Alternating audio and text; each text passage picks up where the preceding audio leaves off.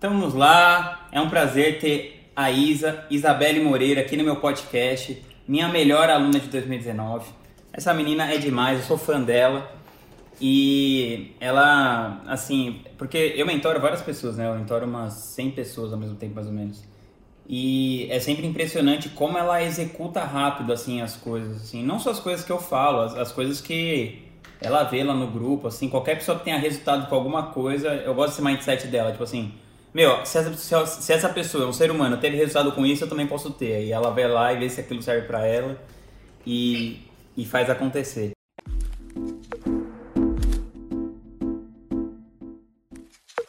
Então, Isa, eu vou começar com uma pergunta que eu nunca fiz aqui no meu podcast, mas que me parece uma boa pergunta para se fazer. Como que se parece o seu dia ideal?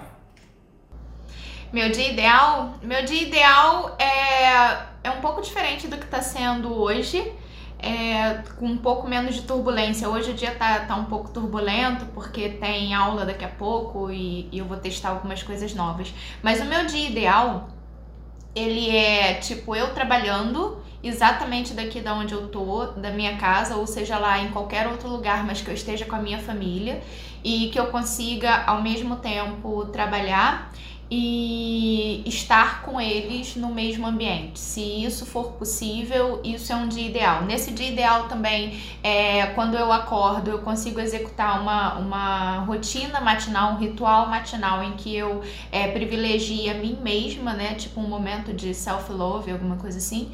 E aí depois um dia em que eu consiga conciliar ao mesmo tempo trabalho e família, tudo no mesmo ambiente.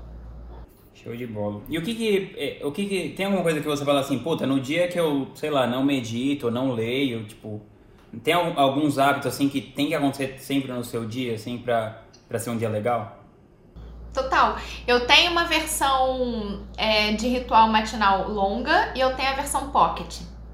A versão longa era a que eu fazia antes do Theo nascer. O Theo tá com cinco meses.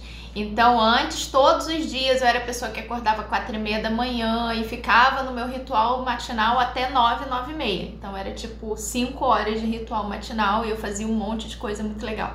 Agora não dá mais por causa do Theo. Então, agora eu tenho a versão Pocket, que é meditar, morning pages, beber água, leitura e quando dá atividade física, o que agora nesse momento assim de isolamento e quarentena foi pro ralo. E você faz isso em quanto tempo tudo isso na sua versão Pocket? Ah, na minha versão Pocket tá durando agora mais ou menos uma hora, uma hora e meia. E aí a leitura eu acabo complementando em outro horário, porque eu, eu leio religiosamente por dia uma hora e meia.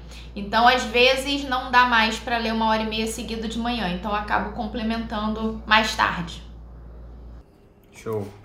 É... Isa, eu queria que você contasse um pouco como que você caiu no empreendedorismo digital. Como conte a sua história para nós, para os poucos que não conhecem dessas 99 pessoas que estão aqui online nesse momento. Agora sim. Agora sim. Então, eu eu, eu vim do mercado corporativo. E no mercado corporativo eu tive toda a experiência ruim que uma pessoa que está fazendo aquilo que ela não deveria estar fazendo é, poderia ter. Então eu tive burnout, eu tive depressão, tive uma cacetada de problemas em relação a isso. E aí eu descobri que eu precisava empreender. Só que quando eu fui empreender, isso foi em janeiro de 2015, foi quando eu abri meu primeiro CNPJ. Quando eu fui empreender, eu cometi um erro muito grande, que foi é, transferir todas as minhas crenças e todos os meus erros que eu cometia lá no mercado corporativo como CLT e trazer para o meu negócio. E isso durou um ano e meio, mais ou menos.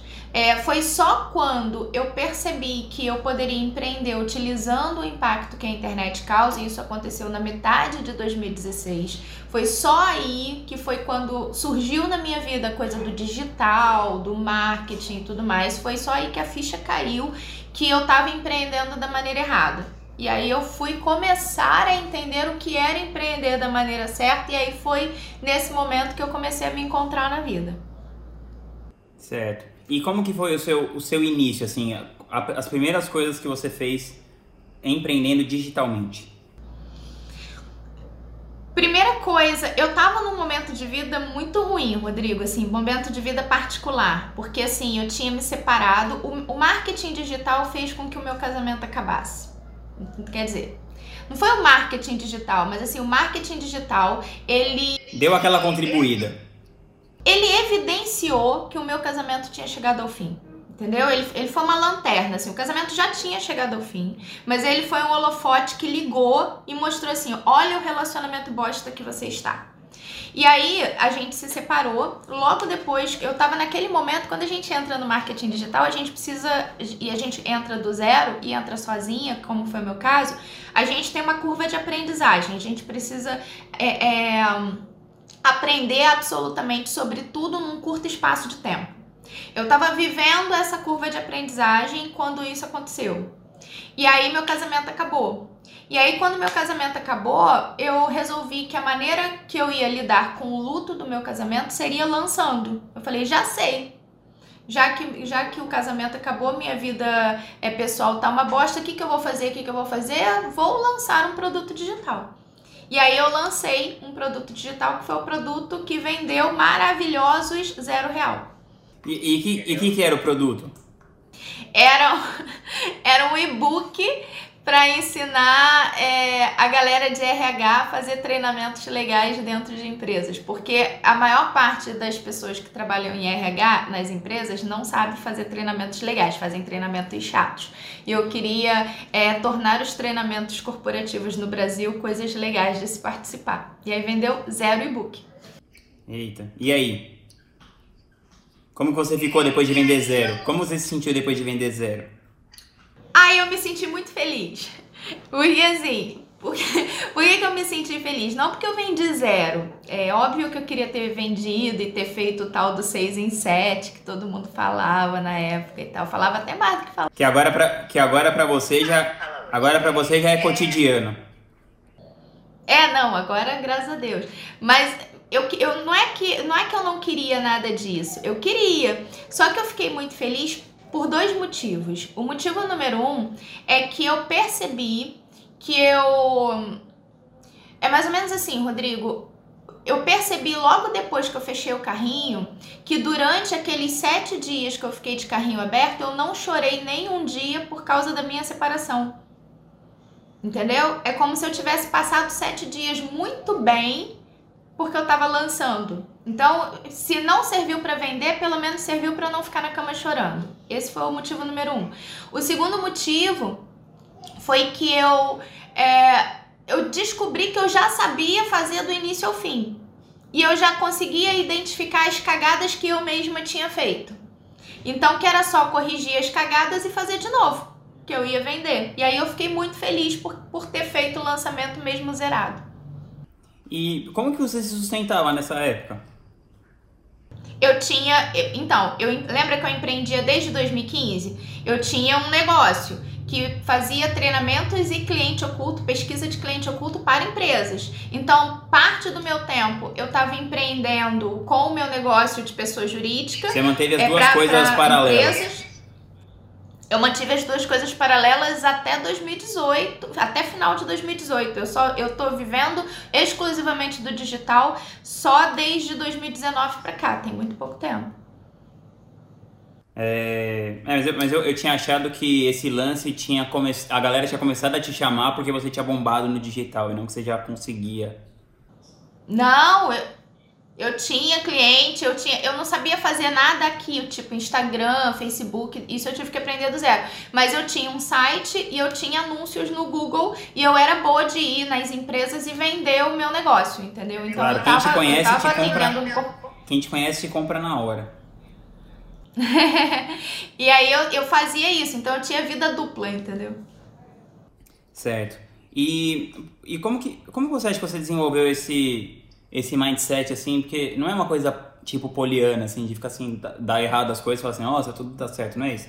Você vê uma coisa que der errado e você consegue, tipo, olhar assim, tá, isso tudo deu errado, mas eu vou identificar que as coisas que eu fiz, que eu fiz errado, vou corrigir e na próxima vai dar certo. Que na verdade, é, muitas vezes é nesse momento que a maioria da galera desiste, né? Ainda mais você, tava, você que estava vulnerável emocionalmente, né? Tinha acabado de se separar e tudo. O que, que você acha? Como que você acha que você desenvolveu esse, esse jeito de pensar? Então, eu durante toda a minha vida corporativa, eu nunca fui uma pessoa de não ter resultado.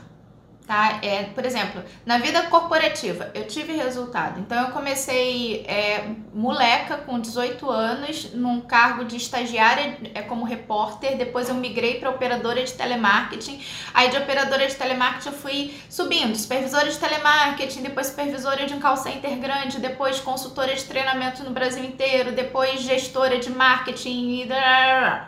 Então eu sempre fui essa pessoa que executa, bate meta e tudo mais. Só que quando eu fiz isso no corporativo, eu fiz isso todo mais de 15 anos sendo infeliz. E aí, quando eu vim para o marketing digital e eu comecei a executar, eu não tinha o resultado que eu tinha no corporativo, mas eu tinha uma coisa que era muito melhor, que era a felicidade. Eu me divirto muito fazendo o que eu faço, eu sou muito feliz fazendo o que eu faço. Então, é, é muito fácil você executar alguma coisa e executar rápido, é, quando você é feliz. Se eu executava antes que eu não era feliz, agora que eu tô feliz, é agora que eu vou executar mesmo, entendeu? Porque eu acredito que o resultado vai sempre chegar para qualquer pessoa. É só ela não desistir, ela masterizar, masterizar, masterizar, fazer, fazer, fazer e não sentir pena de si mesma. Eu acho que sentir pena de si mesma é a pior coisa que uma pessoa pode fazer para ela mesma. Então, tipo, deitar em posição fetal, ficar chorando, ah, eu sou uma bosta de pessoa. Eu, eu de verdade, eu não sou essa pessoa, mas eu nunca fui.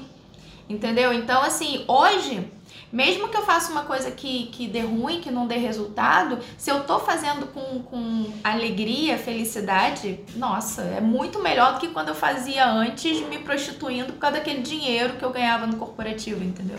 Uhum. Isa, e você, assim, você é uma pessoa que trabalha muito, muito, muito, né? Muitas horas e tudo mais, né? É, você é muito disciplinada para fazer tudo isso em casa, com criança e tudo, né? Eu fico às vezes eu fico bobo de ver, assim, porque eu tô só aqui em casa com o Matias, o meu piano e o meu Playstation, e às vezes eu, tipo, me perco, assim, no trabalho. Fico imagina se tivesse uma criança aqui, né? Mas, assim, é...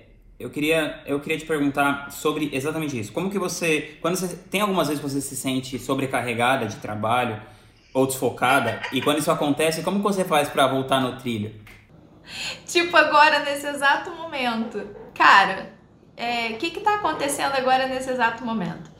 É, daqui a duas horas eu vou, eu vou dar um treinamento ao vivo. E é um treinamento ao vivo em que eu vou usar duas câmeras simultâneas, uma falando assim normal e a outra comigo fazendo facilitação gráfica. E eu vou fazer isso em quarentena dentro de casa, só eu sem equipe. Então, assim, tá dando tudo errado, assim. eu tô rindo de nervoso, mas tá dando tudo errado. Eu entrei aqui Cada agora calma pra respirar. Garoto, eu precisei respirar agora umas 10 vezes conscientemente para entrar aqui e focar no podcast, porque no bastidor tá tudo pegando fogo. Entendeu? Então, então assim, é, não tem essa coisa de equilíbrio, de as pessoas acham que é tudo búdico, que é tudo na mais perfeita ordem. Não, não é. O Theo tá ali no outro quarto, no, no colo de Gustavo. Aí eu fui, peguei correndo o celular dele, coloquei pendurado aqui, vim pra cá, liguei e aí eu tô falando com você, matei um negócio lá que tá dando errado e o Theo tá ali. Então é muito assim, tem dia que é mais e tem dia que é menos. Hoje tá no auge da, da situação. Entendeu? É óbvio que eu não vivo assim perigosamente todos os dias. Mas. Você ri diante do perigo. Eu rio diante do perigo. A minha mente, ela funciona meio caótica porque eu sou multipotencial. Toda pessoa que é multipotencial, ela tem uma certa tendência ao caos, porque a mente é caótica. Então, se eu tiver se eu tiver vivendo momentaneamente algo caótico, eu lido, lido bem, porque é só a manifestação do que acontece dentro da minha mente. Mas não é o tempo todo, entendeu? E tem dia que rola tudo bem e tem dia que dá muita merda como, como a vida de qualquer outra pessoa, não muda nada. E, como, e você tem algum jeito que você faz pra você voltar ao, ao, a colocar a vida no eixo quando tá acontecendo uma coisa cabulosa que nem essa? Xingar e meditar. é o foda-se com amor? Às vezes é sem amor mesmo.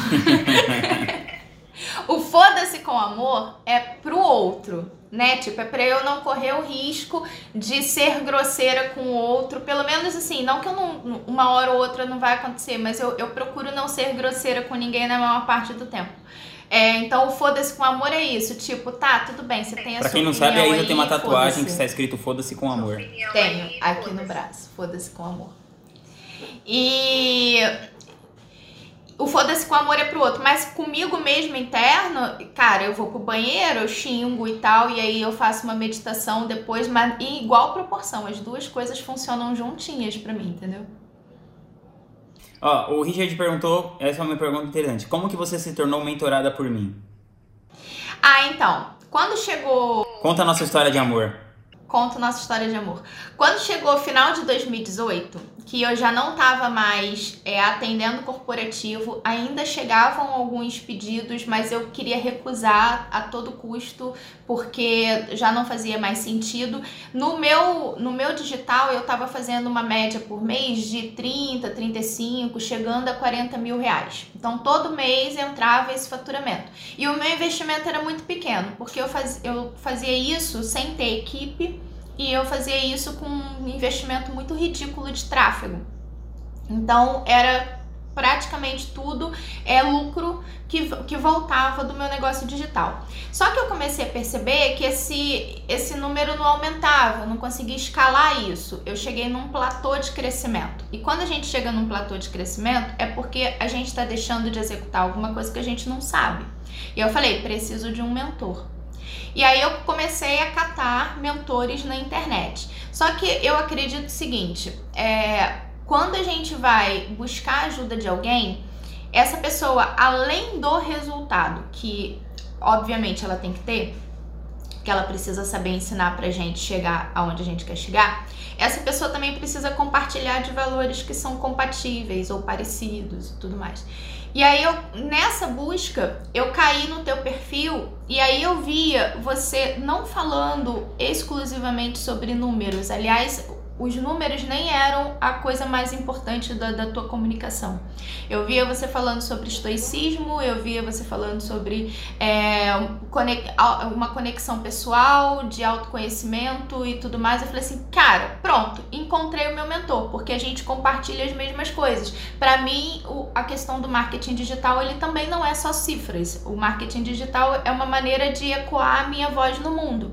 É uma maneira de, de eu conseguir levar a minha autenticidade e, e a minha arte para o maior número de pessoas que eu conseguir. Então eu encontrei o mentor. E aí foi quando eu fiz contato contigo e você daquele jeito que você atende no direct, que a gente não acredita, né? Que é aquela coisa assim, tipo, super pessoal, é, fazendo deboísmo assim, no máximo. Eu falei, gente, é ele, é o Rodrigo, é o Rodrigo, é o Rodrigo. E aí foi Partiu o deboísmo. E de, 2000, e, e de- e de 2019 pra cá, o que aconteceu com o seu faturamento, com o seu negócio? Então, o que, que aconteceu com Sem querer cavar aquele depoimento.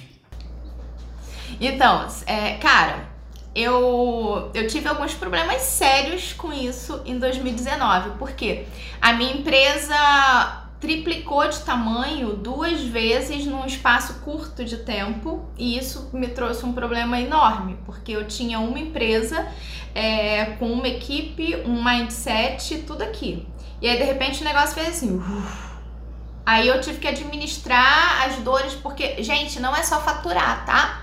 é, faturar e, e crescer o negócio para que o negócio dê conta do faturamento, no, no sentido de dar suporte e dos problemas que aparecem e tudo mais. Aí, logo depois, isso aconteceu de novo. Então, tipo, é, foi um crescimento muito grande em muito pouco tempo, sabe? É, eu lembro que quando eu falei com o Rodrigo a primeira vez, eu falei assim: Rodrigo, eu quero ganhar 100 mil reais por mês. Então era, era triplicar realmente. Só que eu não tinha noção de que ganhar 100 mil reais por mês mudava completamente o jogo. E muda, cara, muda completamente o jogo. É, da equipe, da construção de processos, de, é, de, de tudo, muda absolutamente tudo. O teu game, a forma como você pensa, você não é mais a empresária de 30 mil, você passa a ser a empresária dos 100 mil e tal. Então, assim, 2019 foi o ano da dor, no, no bom sentido, porque eu me tornei essa pessoa dos 100 mil por mês. Só que só me tornar a pessoa dos 100 mil por mês sem passar pela dor do crescimento e aprender com isso, não adianta absolutamente nada, porque senão eu ia cair de novo. Então, para eu me manter nos 100 mil, foi 2019, foi um ano inteiro de construção de uma nova empresária, entendeu? Detalhe que em, que em fevereiro você descobriu que estava grávida. É, em fevereiro eu descobri que estava grávida. E, e é muito louco isso, porque fevereiro eu fui, eu fui no primeiro encontro da Craft, do Mastermind, e foi muito louca a sensação que eu tive lá naquele encontro. Assim, o primeiro dia eu olhava para aquelas pessoas, eu olhava para tudo aquilo, eu pensava assim: o que, que eu tô fazendo aqui?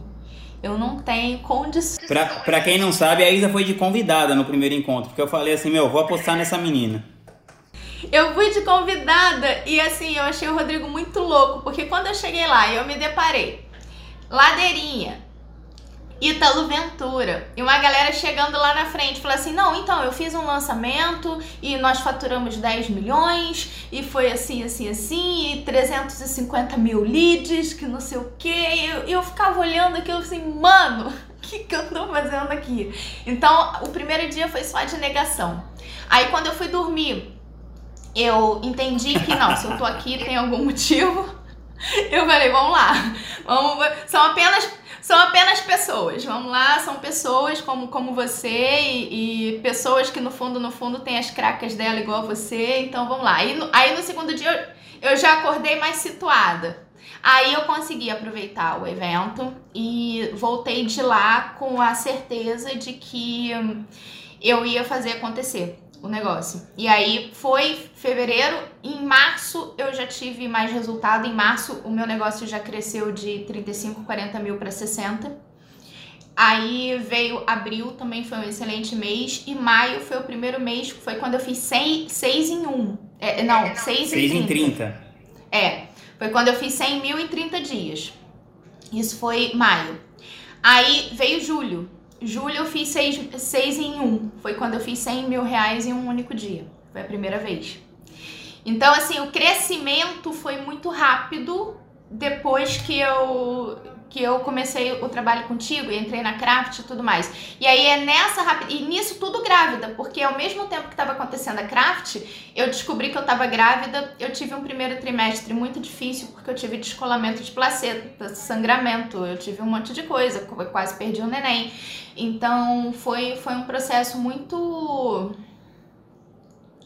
muito tenso, assim. É, deu tudo certo e tudo mais, mas foi, foi bem desafiador. Só que aí depois do, do primeiro trimestre, que eu vi que, eu, que a gravidez foi bem e tudo mais, e que os resultados começaram a acontecer, aí também a gravidez só me ajudou, entendeu? Ela só, ela só potencializou aquilo tudo que eu queria. E aí você, inclusive depois você, você, não sei se você já conhecia o Marcos, né? Mas você conheceu, ou você já conhecia, mas vocês ficaram sócios, né? Você eu conheci o Marquinhos lá. É... Ah, você conheceu ele lá? E, é. E aí você. E, aí, e agora qual que é o seu próximo. Qual que é o seu próximo grande objetivo, assim, depois de ter conquistado tanta coisa, assim, no último ano? Ah, então. É... Agora é o seguinte. A gente tem uma meta de faturamento de 2 milhões para esse ano. A gente já bateu o primeiro trimestre, a gente bateu 500 mil no, de janeiro a março. Então, já a gente está bem dentro da, da meta. E a ideia é, com esses 2 milhões, é, eu vou ter uma retirada, o, o que é o, o leva para casa que você tanto fala, maior do que o que eu tive ano passado, só que trabalhando menos. Então, assim, ano passado, a minha empresa faturou 800 mil reais com produtos digitais. É, só que eu trabalhei muito por esses 800 mil reais. Então, assim, é, eu quase morri no processo. No dia que eu fiz seis em um, eu estava muito feliz porque eu estava fazendo seis em um, mas eu estava completamente esgotada. E ali, e ali eu percebi que ou eu estruturava o negócio para ele poder escalar sem precisar da minha energia vital para isso, ou eu ia morrer no processo. E aí o Marcos apareceu na minha vida. E então qual que é o objetivo para esse ano financeiro? Se a gente fatura 2 milhões, eu vou ter um, um leva para casa maior do que eu tive ano passado, só que trabalhando muito menos porque agora eu tenho equipe. Então esse objetivo vai dar cheque. O segundo objetivo é lançar o meu livro e, e lançar esse livro no meu primeiro evento presencial ao vivo, entendeu? Então agora tá tudo mais desafiador por causa disso tudo que tá acontecendo, mas eu tenho certeza que isso vai, vai rolar, uma hora vai rolar. E você tá, e você tá escrevendo seu livro, tipo, todo dia, assim? Já? Ele, eu, eu já quase acabei de escrever ele, na verdade. Falta, falta muito pouco. Só eu mesmo que demoro dois anos. É porque eu, eu escrevia todo dia de manhã, entendeu? Era, era sagrado. E aí acabou que tá quase todo escrito. Agora o que que tá faltando? Eu tô conversando com a Pauline.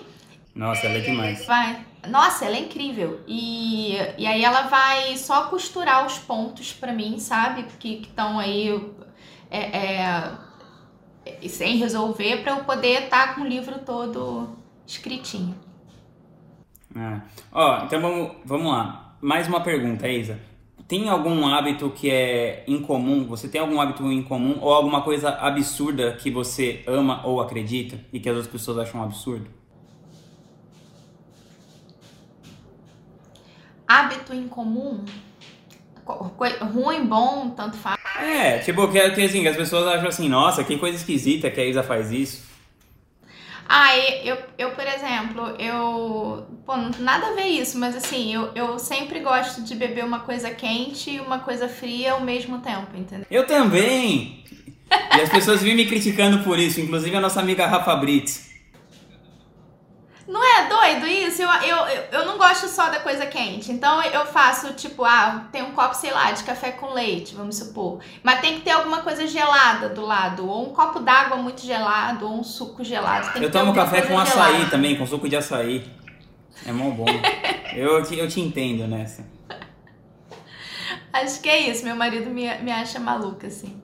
Fora assim, escrever na parede do banheiro. Eu escrevo na parede do banheiro com as minhas canetas também. Quando eu tô com a cabeça muito confusa e caótica e eu preciso transcender esse negócio, eu pego as minhas canetas e vou pro ladrilho do banheiro. Inclusive, a, a, a gente tá nesse processo de buscar casa em Portugal para se mudar e tudo mais. Um dos itens é quando olha a foto do banheiro, é saber se dá para escrever no ladrilho, entendeu? Isso é assim, isso dá cheque ou não nas casas que a gente está. Isa, conta um pouco disso, da sua mudança para Portugal. Vai rolar? Tá, tá em vias de? Como é que, como é que tá isso? E por que, que você decidiu ir para Portugal em primeiro lugar? Tá, eu não é que eu decidi ir para Portugal. Eu decidi já tinha um comichão dentro de mim, assim, eu acredito que existem quatro liberdades, assim. Existe a liberdade financeira, a liberdade emocional, a liberdade geográfica e a liberdade de tempo.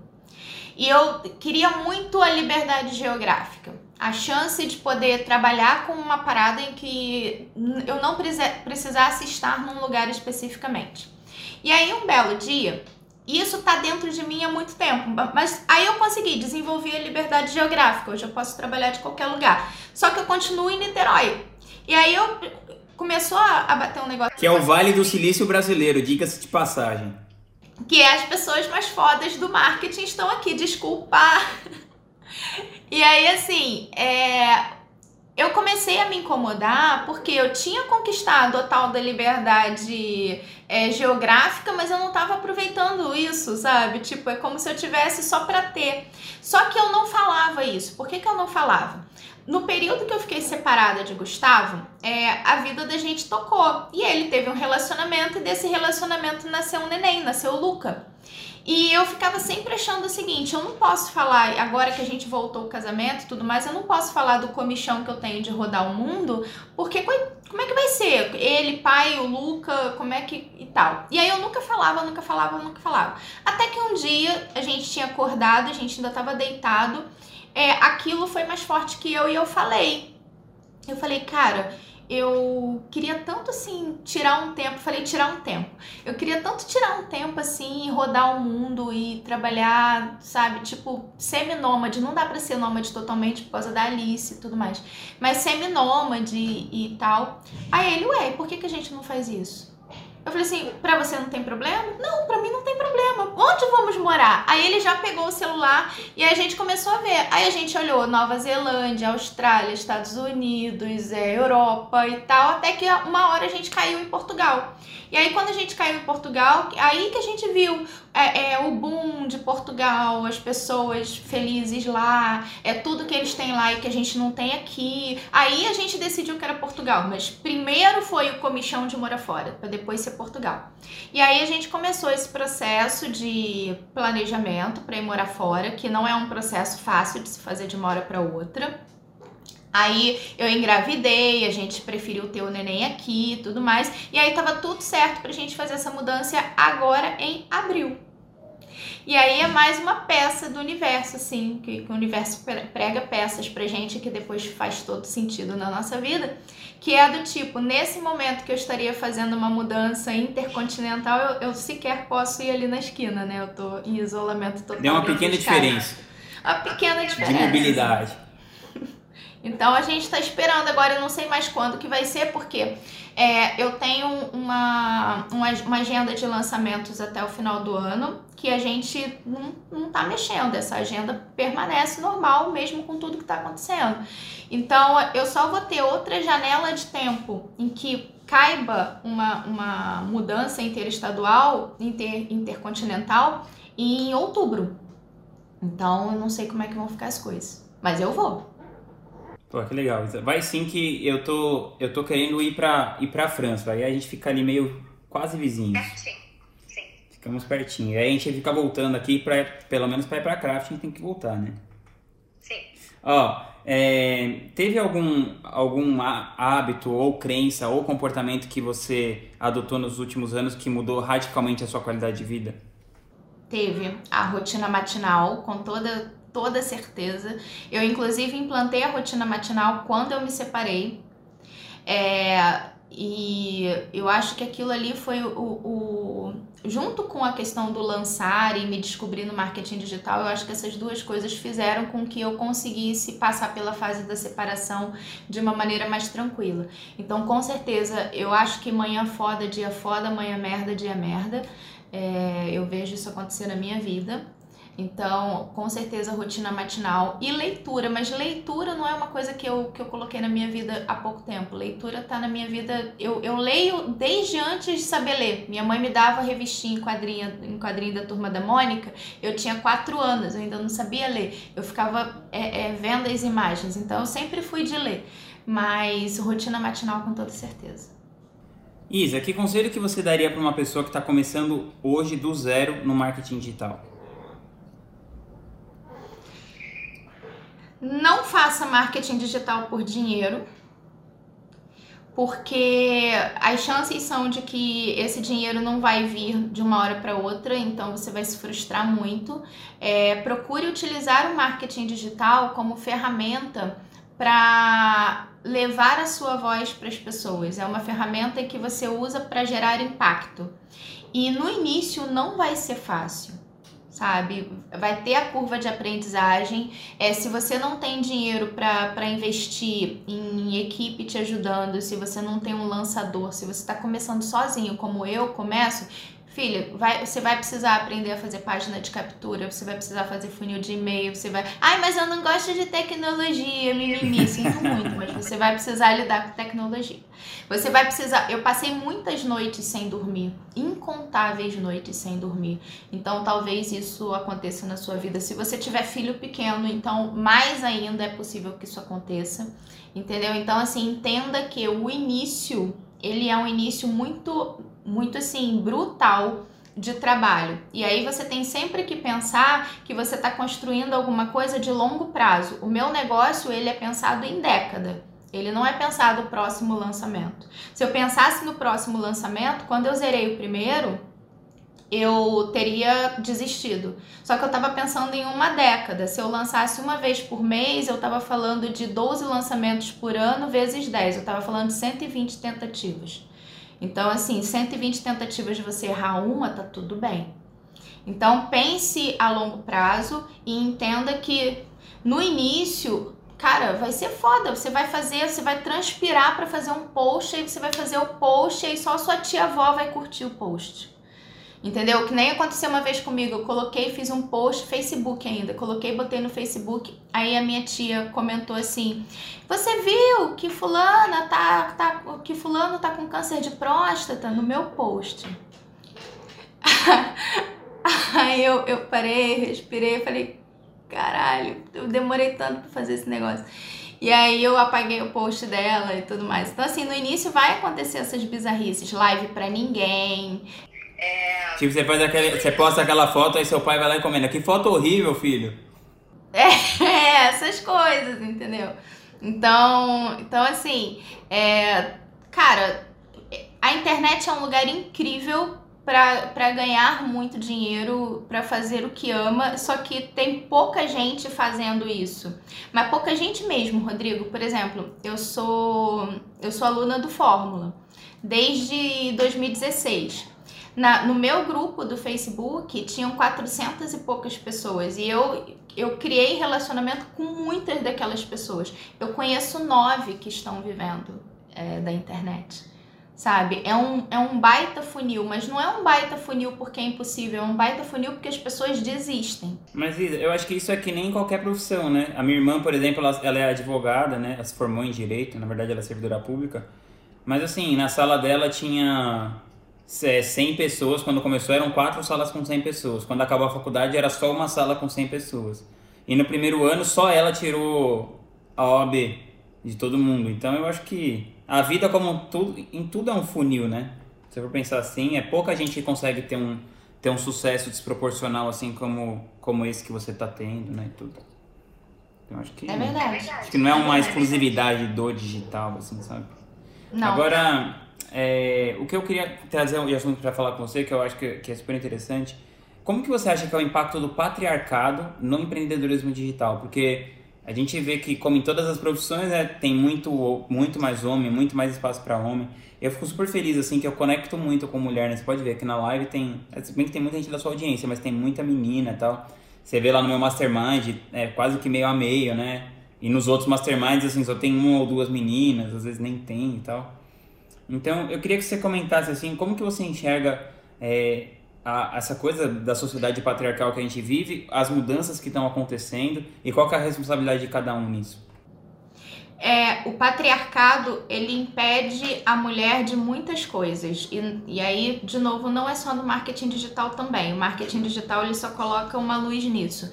É, por quê essa coisa de que ah, a mulher hoje ela pode tudo o que ela quer e tudo mais isso é muito mais falado do que feito na real é, a mulher, é, a maior parte delas, e eu me incluo nisso, ela vive é, sob um manto de culpa muito grande, que é a culpa do dar conta de tudo. Nós fomos catequizadas, educadas, e isso não é só na nossa criação, isso vem de muitas e muitas gerações, vem da nossa ancestralidade toda, em que a nossa feminilidade foi castrada é, por conta do patriarcado e a gente vem entendendo que a gente precisa dar conta de tudo o tempo todo. Do tipo, é, eu preciso dar conta do meu filho, eu preciso dar conta da minha filha mais velha, eu preciso dar conta do meu marido, eu preciso dar conta da casa, eu preciso dar conta do meu trabalho e eu preciso ser perfeita em tudo. Saca? E isso não tá na minha cabeça porque eu sou louca, isso tá na minha cabeça porque o patriarcado fez com que eu pensasse assim. Entendeu? Então, assim, quando, quando uma mulher vem para o marketing digital, ela tem um problema a mais. Ela não lida só com a dificuldade do início, com a curva de aprendizagem, é, com tudo que os homens lidam. Ela lida também com essa culpa. Ela lida com o marido dela olhando de cara feia. E aí o marido olha de cara feia, o marido faz pouco do trabalho dela e ela não tem a força de fazer o foda-se com amor pro marido, porque no fundo até ela mesma tá se questionando por conta dessa castração que a gente vem sofrendo esse tempo todo. Então, um dos meus uma das minhas maiores causas é levar para o maior número de, de mulheres possível a coisa da liberdade.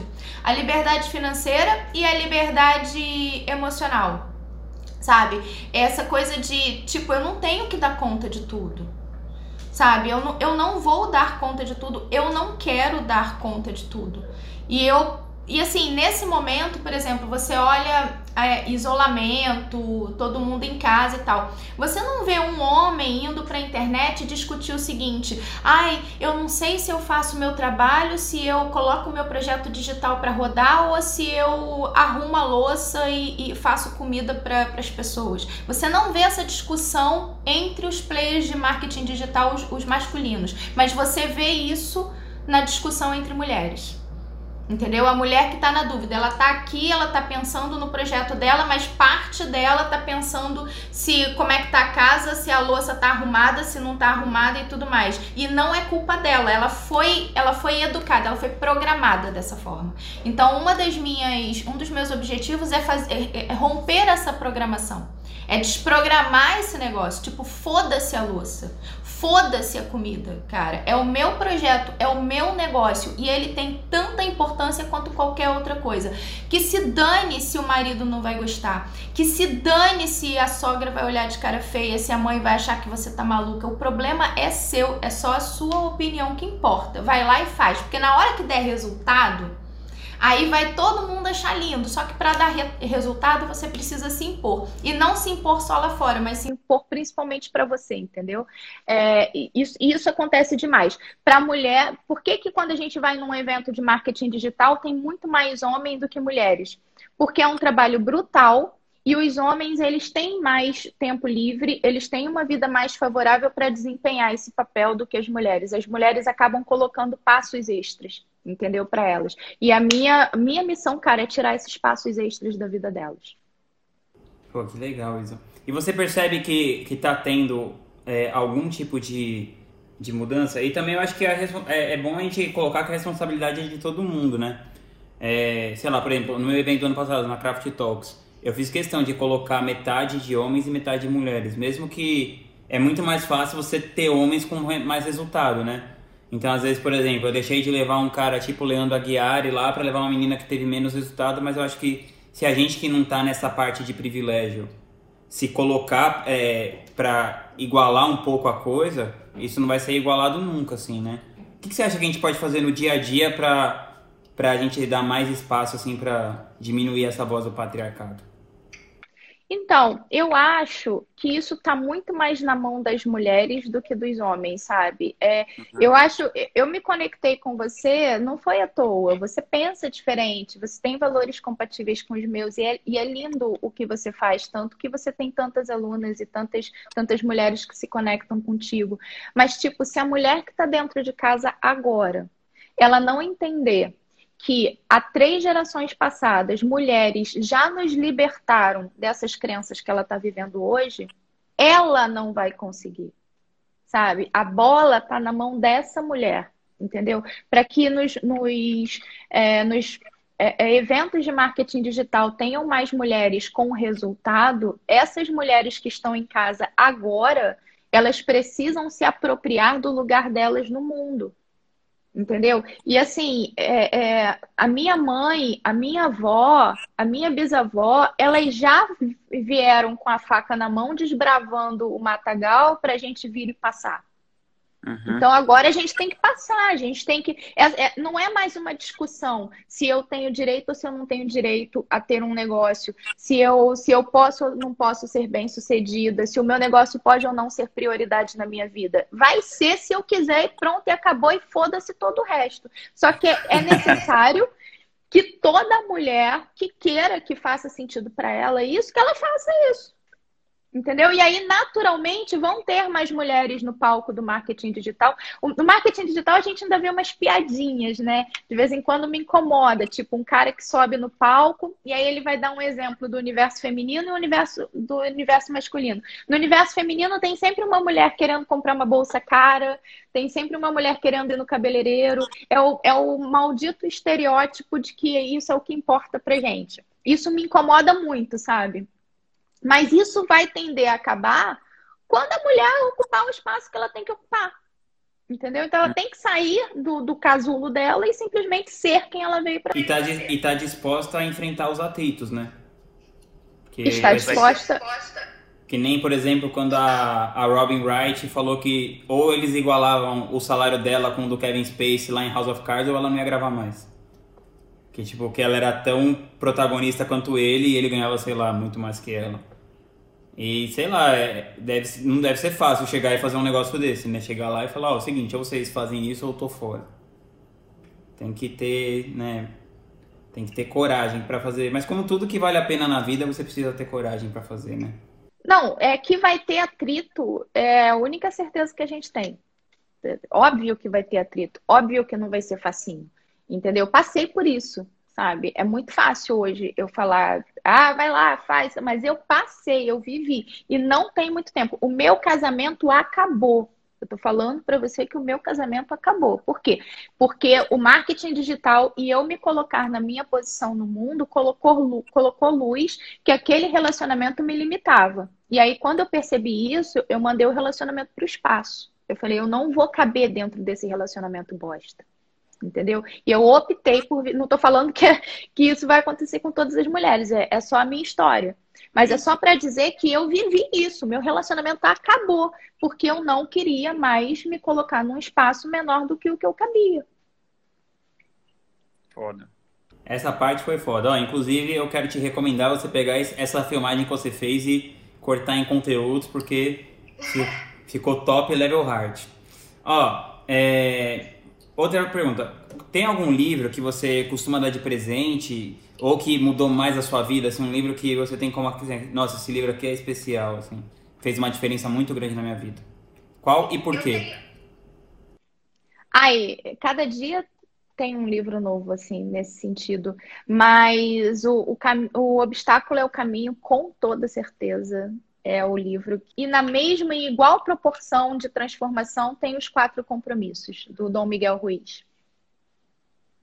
Sim, é incrível. O que, que você. Que, o que, que você tirou de lição, assim, de cada um desses livros assim, que você acha que vale a pena compartilhar?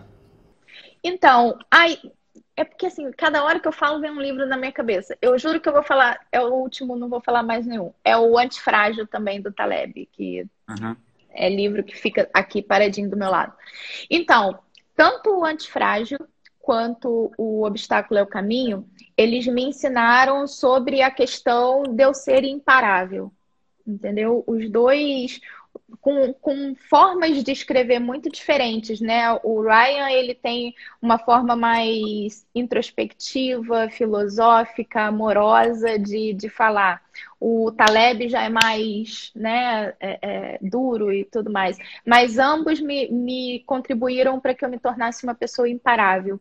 E o, os quatro compromissos melhorou o meu relacionamento com o mundo entendeu? Porque eu procuro seguir os quatro compromissos mesmo e é muito, é muito, minha vida é muito mais leve e feliz porque eu procuro não julgar, porque eu procuro ter a integridade da palavra, porque eu não levo nada para o lado pessoal, entendeu? Então assim, a vida fica mais fácil e ao mesmo tempo eu me torno imparável por causa dos outros dois livros. Que legal. Isa, se você pudesse colocar uma frase, tipo, num outdoor, assim, que todas as pessoas do mundo fossem ver, tipo, abrir a janela, vou ver essa frase que frase você colocaria? Você é remunerada proporcionalmente ao impacto que você causa no mundo. É muito simples. Se você não está feliz com a tua conta bancária, com o que está lá de dinheiro, com o que você está recebendo, é porque o teu impacto no mundo está uma bosta. Melhora o impacto que você vai ganhar mais dinheiro. Pô, que show. Pô, muito incrível, Isa. Ó, galera, eu queria pedir para vocês vocês que me seguem por algum motivo estão nessa live e não seguem a Isa ainda, por favor, façam isso por vocês mesmos. Hoje, por exemplo, era um dia que eu tava com uma preguiça existencial e agora, depois de falar com a Isa, já me deu um, um ânimo para fazer as coisas que eu gostaria de fazer. Então, vou pedir e recomendar para vocês seguirem ela. Isa, quero te agradecer por você ter feito essa live aqui comigo. Vou te liberar para você resolver o caos da sua vida para daqui uma hora e dez. E é isso. Tamo junto. É, muito obrigado. Espero que você volte em breve no podcast. Eu fiz questão de te entrevistar, mesmo sem ser pessoalmente, porque eu quero que você esteja no meu livro. E se a gente fosse, e se a gente fosse esperar de estar junto ou tal, aí não ia dar tempo. Como é que como é que você fala isso assim? Eu nem sabia dessa parte de estar no livro. Ai, obrigada, Rodrigo. Você sabe disso. Você é uma das minhas cinco pessoas preferidas no mundo. Eu brinco com ele que se o Rodrigo precisar de qualquer coisa, é, eu largo tudo que eu estou fazendo e vou até a Groenlândia para o que precisar. Então, assim, obrigada. Obrigada por tudo. Obrigada pelo que você fez na minha vida. Obrigada por esse convite. E a gente está sempre junto. Eba. Um beijão, Isa. Até mais. Beijo. Beijo, gente.